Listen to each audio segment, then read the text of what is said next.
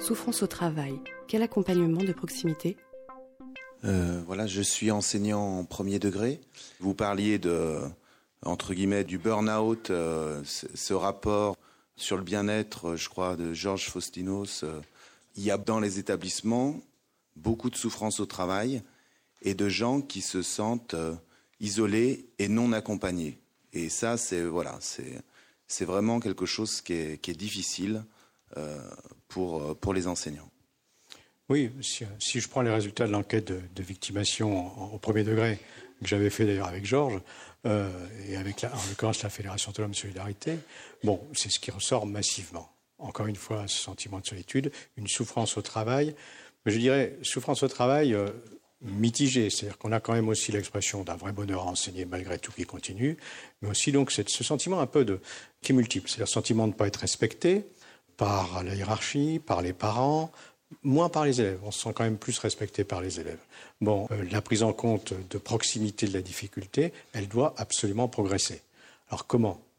Il y a plusieurs choses. Bon, alors on va se dire, on peut essayer de mettre en place des réseaux académiques les réseaux académiques, à partir par exemple des réseaux PASS quand ils existent et qui sont, qui sont corrects, bon, c'est quand même euh, à peu près 14 000 personnes en France qui font partie des réseaux PASS qui sont en réalité payés par la MGEN. Il faut s'en rappeler en grande partie, avec toutes les contradictions qu'il peut y avoir, bon, tout ce qu'on veut. Bon. Mais c'est des gens qui en réalité ne sont pas formés à l'accompagnement, ce qui est quand même quelque chose d'un peu, difficile. Donc il y a déjà la formation des accompagnateurs. Mais en réalité, de quoi on a besoin? On peut avoir besoin d'un accompagnement de proximité d'abord. Je dis bien d'abord il faudrait pouvoir le trouver dans son établissement scolaire. Alors, son établissement scolaire, euh, ça veut dire là des équipes qui soient des équipes bienveillantes elles-mêmes et qui pensent cette bienveillance. Une très jolie enquête qui a été faite par euh, donc euh, Denis Geffray au Québec a montré quelque chose de tout à fait remarquable. C'est que lorsqu'un jeune enseignant arrive dans une équipe, un enseignant, même pas un jeune forcément, mais enfin pour la première fois dans une équipe, s'il est accueilli réellement par cette équipe et suivi par l'équipe pendant un temps significatif, c'est-à-dire pas simplement le jour de la pré-rentrée, donc pendant deux ou trois mois, qu'on met vraiment en place dans l'établissement un suivi non normatif, bienveillant, conseillant, presque un tutorat, bon, euh, des jeunes enseignants, ils sont deux fois moins victimes, je dis bien victimes, que les autres. Et leurs élèves sont deux fois moins victimes. C'est énorme comme effet. Vous voyez donc c'est important. Maintenant, sur la question euh, du primaire, vous avez raison, le, problème du statut des, euh, chefs, enfin des, ceux qui ne sont pas chefs d'établissement, leur cause aussi des problèmes majeurs à eux. Hein. Oublier qu'ils sont pris entre une équipe qui dont ils ne sont pas les supérieurs hiérarchiques, qui peuvent difficilement bouger quelquefois, entre des relations avec l'inspection qui ne sont pas forcément toujours très bonnes, qui peuvent l'être aussi, heureusement, bon, et avec des difficultés quelquefois avec les élus locaux qui cause quelquefois des problèmes majeurs. Hein. Donc c'est très très difficile. Mais ça, ce problème-là ne progresse pas. Pourquoi? Parce que le principal syndicat des enseignants du premier degré est contre. Alors que quand je vois, moi, les résultats de l'enquête, c'est à peu près 90% des directeurs donc, ou des directrices des écoles élémentaires qui demandent d'avoir un vrai statut. Donc là, il y a un problème, un nœud qui est un nœud aussi, de, je dirais, idéologique et politique. Maintenant, est-ce que quelque part, il ne faut pas se rappeler que les fameux acquis que nous avons à l'éducation nationale sont aussi les résultats d'une lutte. Et d'une lutte qui a été faite par les personnels, par les enseignants eux-mêmes. Je ne sais pas si ici il y a des gens qui connaissent un petit peu cette histoire-là.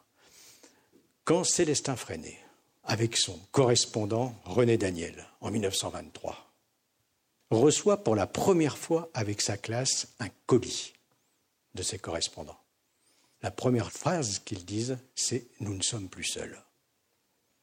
Lutter contre la violence à l'école, lutter contre la victimation, c'est lutter contre la solitude.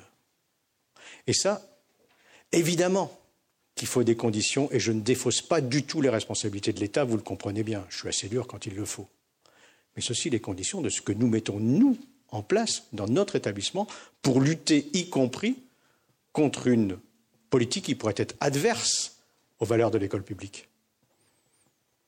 Je veux dire, c'est vrai, quand j'entends par exemple bon, euh, des discours à l'époque, c'était à l'époque de, donc de Xavier Darcos, sur lequel bon, la seule solution c'est les détecteurs de métaux et la fouille des cartables, ça va contre toutes nos valeurs en réalité. Eh bien oui, il faut lutter. Donc oui, je, le dis, je le dis très clairement. C'est-à-dire que quelque part, il y a aussi derrière tout ça une difficulté à trop attendre de l'État. Je ne dis pas que c'est votre cas, bien sûr. La meilleure preuve, d'ailleurs, c'est que vous puissiez prendre un mercredi après-midi pour venir entendre une conférence. Ce n'est pas toujours le cas. C'est vrai que de ce côté-là, le manque de solidarité est très important dans beaucoup d'équipes. Là-dessus, je pense que peut-être que, par contre, sur le plan de la formation, la formation, c'est aussi quelque chose qui parle des valeurs. Euh, sur le plan de la formation en particulier, pourquoi pas Et on intervient de plus en plus là-dessus. Je veux dire, quand j'étais à Lille avec tous les IEN par exemple, de l'Académie de Lille la semaine dernière, il est évident que bon, ben, un certain nombre de, discours font choc et font, une manière intéressante de, réfléchir là-dessus. Mais en attendant, quand même, moi, je crois beaucoup au fait que, bon, ben oui, là, bon, quelle solidarité. C'est pas par hasard, par exemple, si je travaille beaucoup avec la Fédération autonome solidarité. C'est pas par hasard si je travaille beaucoup avec la mutuelle d'assurance des instituteurs de France. Bon, il y a là derrière aussi toute une question de, de valeur humaine et je crois que, en dehors du discours qui est toujours un discours du euh, justifié, encore une fois, je ne dis pas qu'il n'est pas justifié, mais sur, le, les, sur les moyens, par exemple, sur des choses comme ça, il y a quand même aussi pour moi, bon, mais c'est peut-être aussi justement ce que, je, parlais du Burkina Faso, par exemple, euh, que j'ai vu, euh, c'est bon, ben, qu'est-ce qui fait sens? Qu'est-ce qui fait que l'école retrouverait son, comment dirais sa légitimité? Au-delà du on va baisser, imagine le coût, hein, on va baisser d'un ou deux élèves par classe, par exemple sur l'ensemble des écoles françaises.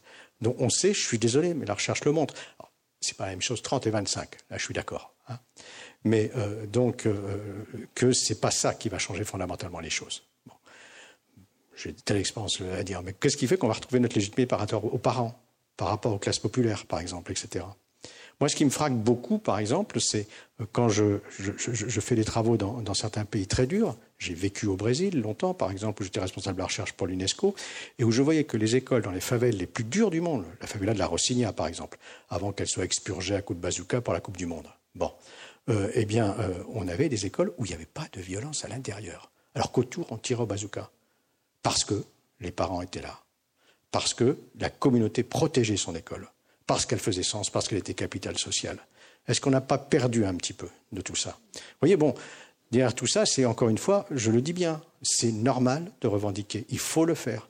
Et s'il n'y avait pas ces revendications, et s'il n'y avait pas des choix politiques à un moment, je pense qu'on aurait, on aurait continué à supprimer.